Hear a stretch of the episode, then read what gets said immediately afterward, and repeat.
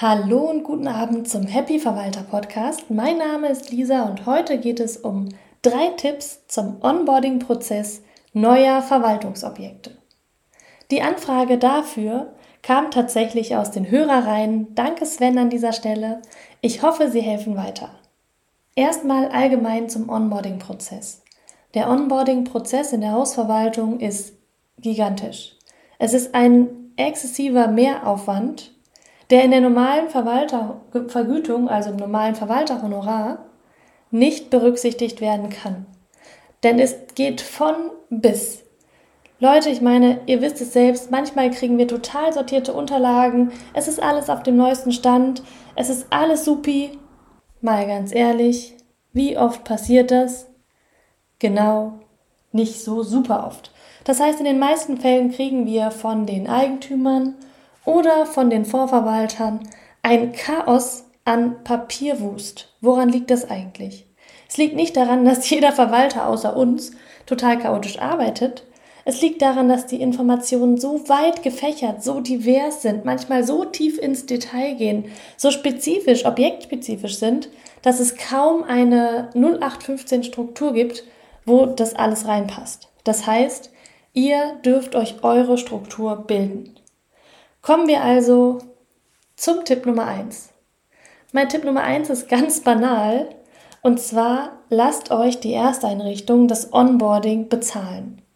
Alles, was wir bezahlt bekommen, also wirklich vernünftig vergütet bekommen, macht uns mehr Spaß. Wir haben das Gefühl, uns wirklich richtig Zeit dafür nehmen zu können, die ganzen Dinge aufzuarbeiten, einzurichten. Das bedeutet, sonst haben wir doch auch immer oder ich jedenfalls, ich kann ja nur von mir sprechen, früher, als ich noch nicht so mit der Einrichtungsgebühr hinterher war oder Vergütung hinterher war, habe ich halt immer das Gefühl gehabt, ich kann erst richtig anfangen zu arbeiten, wenn ich auch Verwaltervergütung bekomme. Und jetzt nehmen wir pro Objekt mindestens 500 Euro Einrichtungskosten. Und jetzt ist gar kein Problem, mich mal vorher schon fünf Stunden dran zu setzen und einfach loszulegen, die Dinge einzurichten, das Anschreiben zu formulieren und ihr wisst ja, was dann kommt. Also, Punkt Nummer eins, vernünftige Vergütung.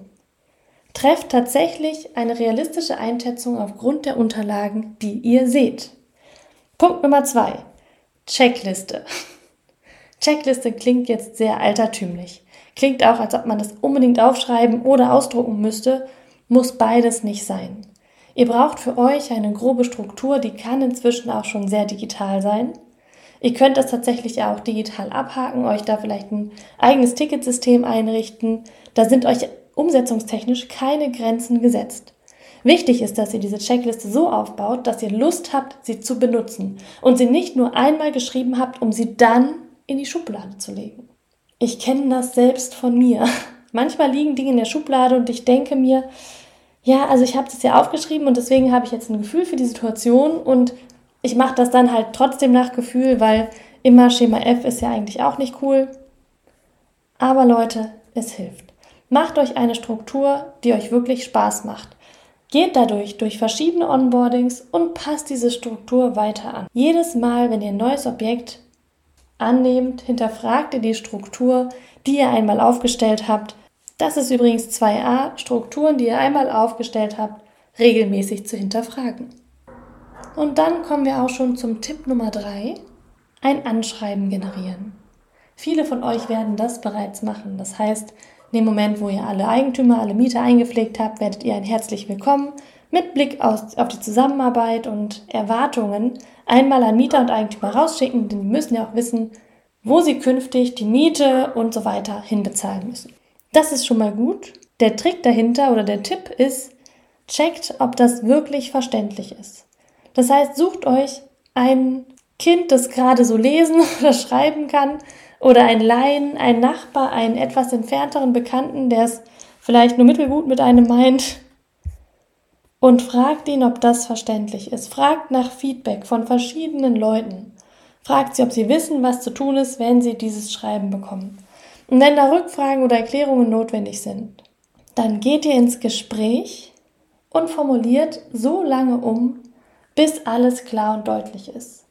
Und wenn ihr das mit fünf bis zehn verschiedenen Menschen gemacht habt, dann wisst ihr, euer Schreiben ist super verständlich, vielleicht sogar relativ lang, aber klar verständlich. Es hilft den Leuten, die es bekommen, weiter. Sie freuen sich, euch kennenzulernen.